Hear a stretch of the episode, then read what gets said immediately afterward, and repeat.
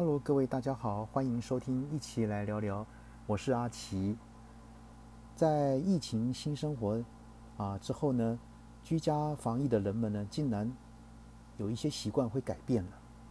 像比如说，不会再每天洗澡了，因为呢，毕竟在新冠肺炎啊这个席卷一年多之后呢，竟然有一些新闻，有一些讯息说到说，长期的居家防疫生活呢。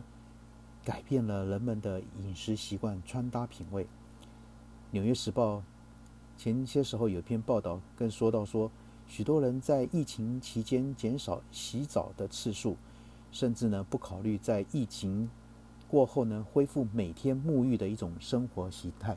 啊，这很有意思哈。呃，四十三岁的哈伯，那他是一位在美国啊马赛诸塞州度假胜地这个马萨葡萄园岛。的一家幼儿园啊，任职的一个啊一个教职员。那那时候呢，当疫情迫使他整天宅在家里的时候呢，Harper 呢放弃了从小到大天天洗澡的一个习惯，那改为每周沐浴一次。即使他啊女字旁的他哦，如今已重返工作岗位，他依然是依然是如此。Harper 告诉《纽约时报》说：“别误会哦，我是很喜欢这个沐浴的，但我是一个全职的妈妈，这让我在每天繁杂那么多事情当中呢，我至少可以少做一件事情。他依旧会使用体香剂，那每天在洗脸台呢，这个清洁必要的部位，而且他相信自己的新习啊新的这习惯呢，并没有冒犯到任何人。”因为呢，幼儿园中呢没有孩子对这个部分呢表示意见，就是说你的身体有异味啊。因为呢，小孩子呢若啊这个闻起来很糟糕的话呢，三四岁的小朋友会对你说实话的，很有意思哈。他的逻辑是这个样子。那像 Harper 呢一样奉行不洗澡新生活的人呢，并没有很多。在美国呢，这个家长。们抱怨着青少年子女呢不再每天洗澡，而在这个大象另一端的英国呢，啊，有百分之十七的受访者啊，在疫情期间放弃了天天这个沐浴的一个习惯。也就是说，啊，这个美国有，英国也有。那住在康乃狄克州的一个一个叫惠利的呢，他说到说。我需要洗澡吗？我会想要吗？他说到，当他在疫情底下呢，被迫关在家的家里面的时候呢，他开始思考自己为什么要每天洗澡。那洗澡这种行为呢的功能性降低了，更像是给自己的一种什么享受。那事实上呢，许多医生跟健康的一些专家呢都指出，每天洗澡并不必要。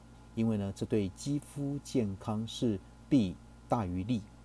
那天天用肥皂这个清洁身体，会去除皮肤上的天然油脂，使得肌肤变得干燥。但勤洗手的重要性依旧是得到专业的背书。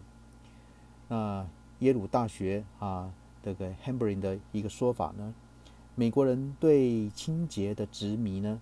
可以追溯到十九、二十世纪之之初啊。那当时呢，越来越多人随着工业革命的步伐搬到城市去居住，肥皂、自来水的取得呢也变得更加普遍。所以呢，在客观条件改善之余呢，都市的环境这个时候呢却变得更加的脏乱。那也让居民呢觉得自己该增加洗澡的频率。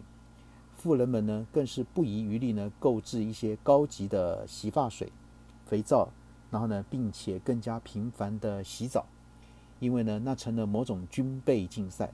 如果让自己看起来能够每天都洗澡的话，那就是一种财富的象征。那我们要看的是说，啊，像住在伦敦的一个环保主义啊的一个啊一个叫做 Mackenzie 的哈，那他就表示。他小时候呢，也是一个礼拜才洗一次澡，其他日子呢只会清洗这个腋下跟私密处。显见的是，每天沐浴呢是相当新颖的一个现象。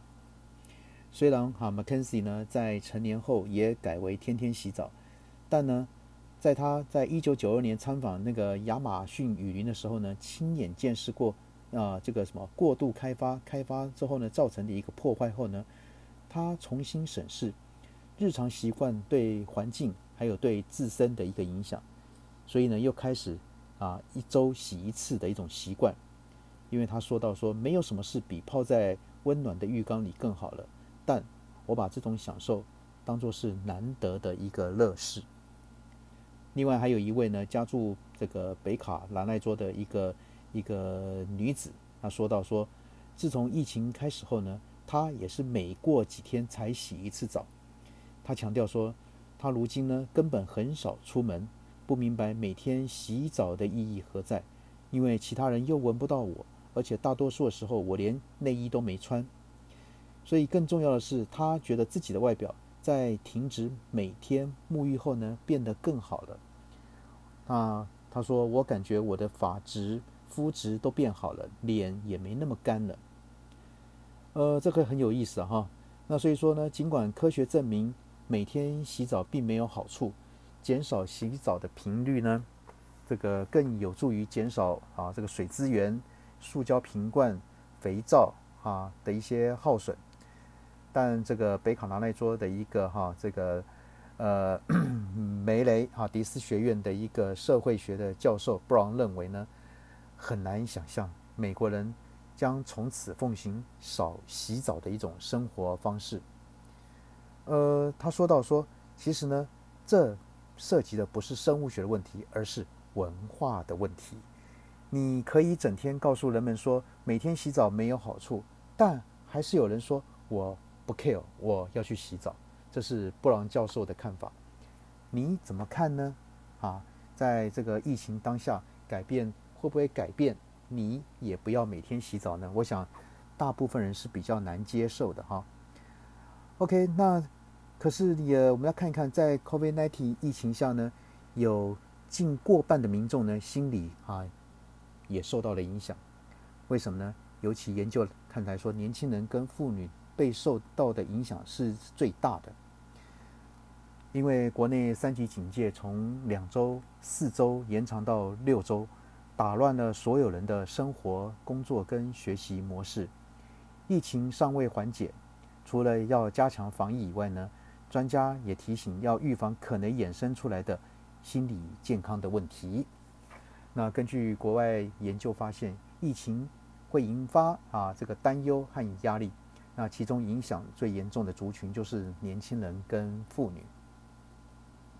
毕竟台湾民众在家已经啊这个居家这个自我隔离呢，已经快要一个多月了。那不少人都觉得说快闷坏了，纷纷向外活动。啊，这段时间观察人流的移动，确实是比先前增加。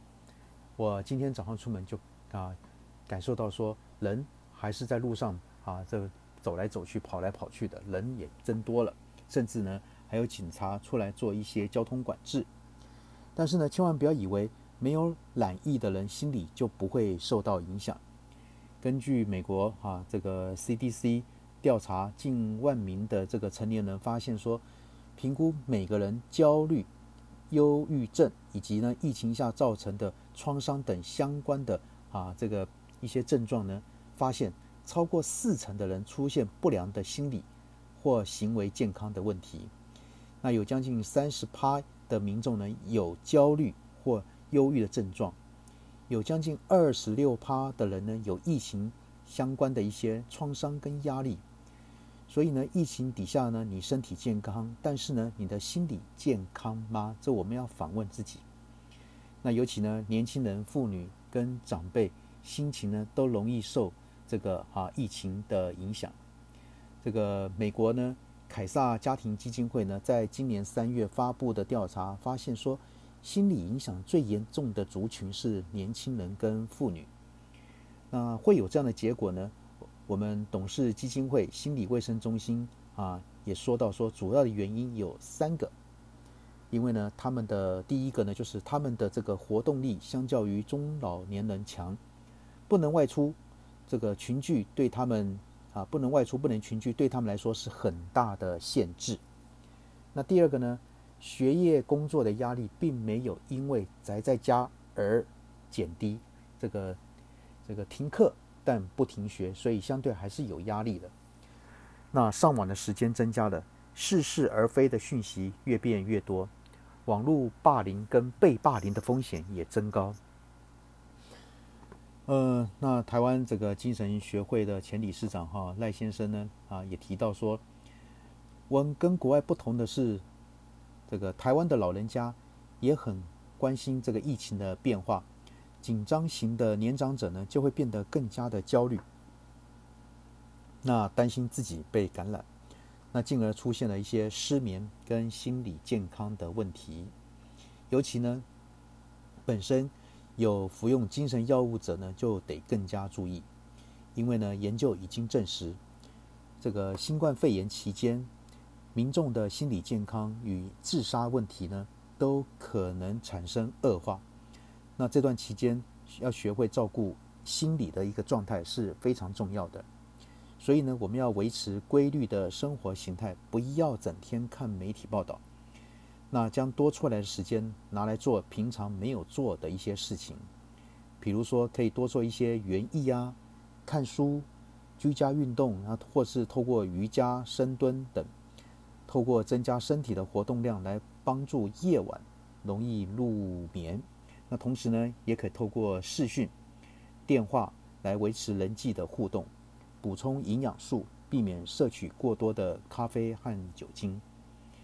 另外呢，也要提醒一些本身有焦虑、忧郁、躁郁或失眠症等精神病患者，这个疫情期间呢，更要维持稳定的服药习惯，因为疫情期间呢，会承受更多负担的一些照顾者。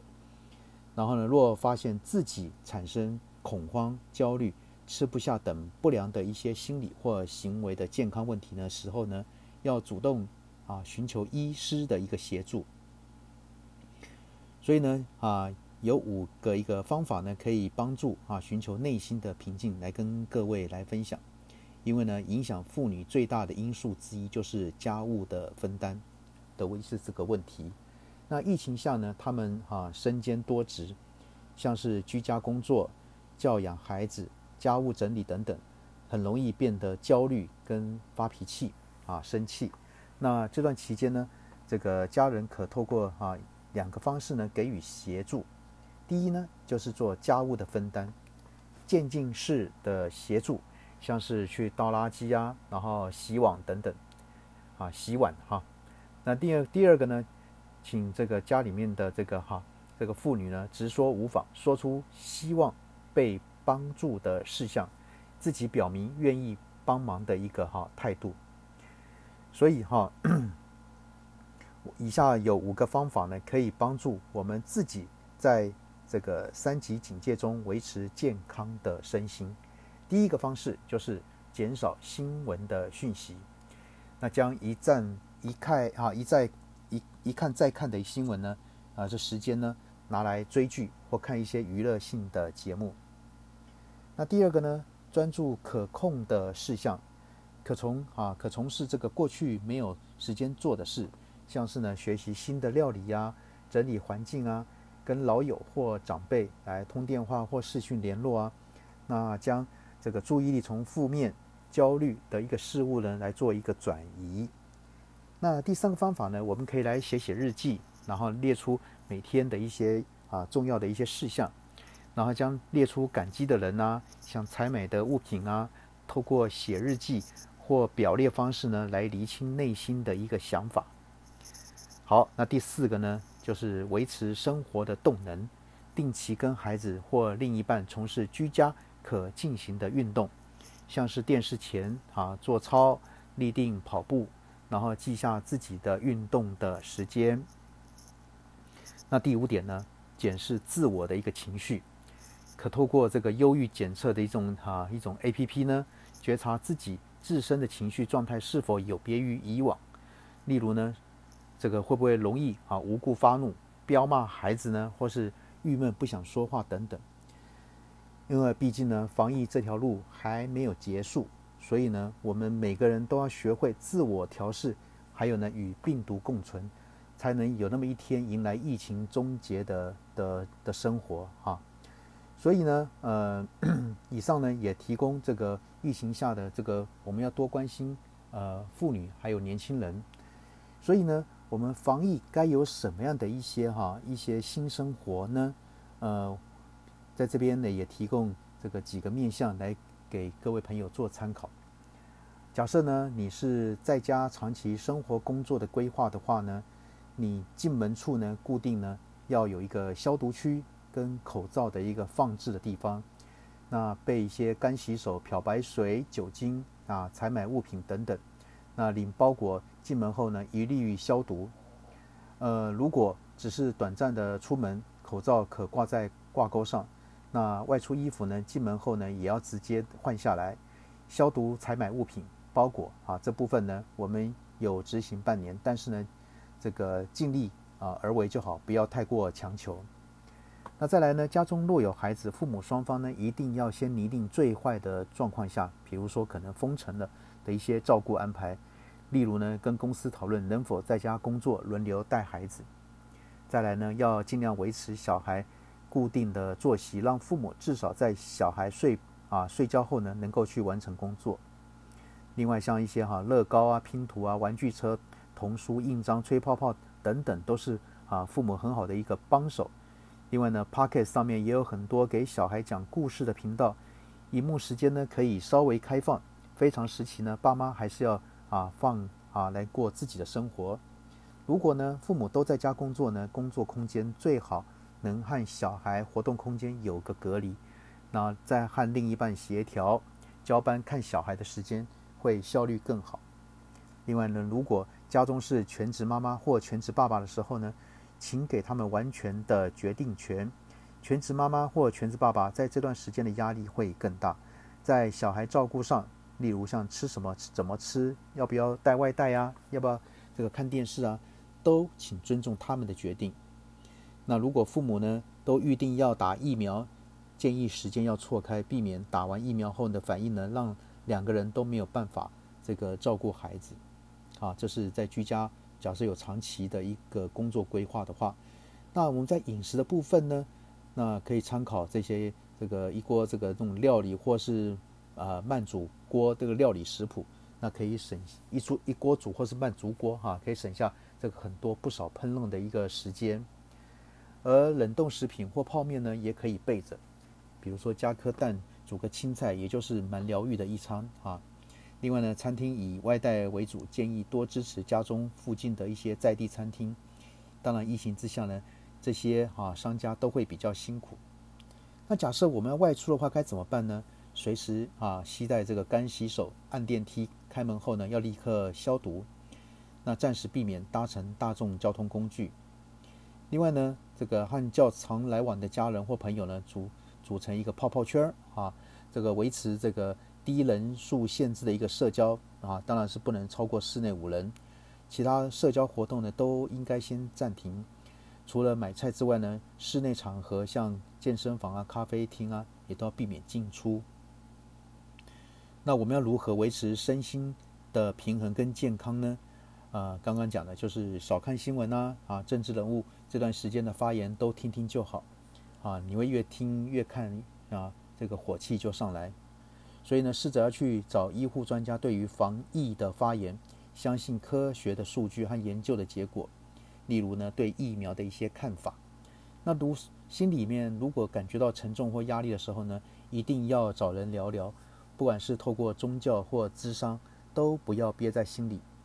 那防疫的资讯呢？看过重点后呢，就尽量避免查看一些社群的媒体，内心才不会更焦虑。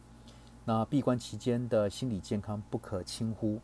那老人家呢？若是应属于疫情高风险族群的话呢，通常这段时间呢，家人呢都要避免啊这个探访，但别忘记一定要定期联络，不管是视讯或电话，为他们打打气。或者透过网络订餐或食材不时呢，给他们一些惊喜。那父母要偶尔安排给彼此一个约会的时光，会对封哈这个闭关期间的双方关系有很大的帮助。另外呢，要利用这段时间呢，珍惜跟家人的相处。关在家里呢，大家心情都不会太好。记得随时给彼此一个拥抱。另外，我们要怎么定期规律的一个运动啊？像 YouTube 上面有很多啊，像十十七分钟啊、二十五分钟的运动，适合全家一起。那也有小孩版的运动影片。那这些呢，我想小孩子呢应该都会很喜欢。最后呢，我们要告诉自己啊，所有的不方便都只是暂时的。在目前呢，人的平安是最重要的。所以说，好，今天跟各位谈了哈，这个疫情疫情底下，不管是在生理上或是心理上，我们呃应该如何应应，让自己求得一个啊更周全、更这个平安幸福的一个。的一个啊状态，这是我们啊所希望的。那以上的一些谈话呢，只是哈，就说跟对各位的一些建议跟看法，那也提供给各位来参考。好，今天就先跟各位谈到这边。OK，那我们先这样子喽。OK，拜拜，谢谢。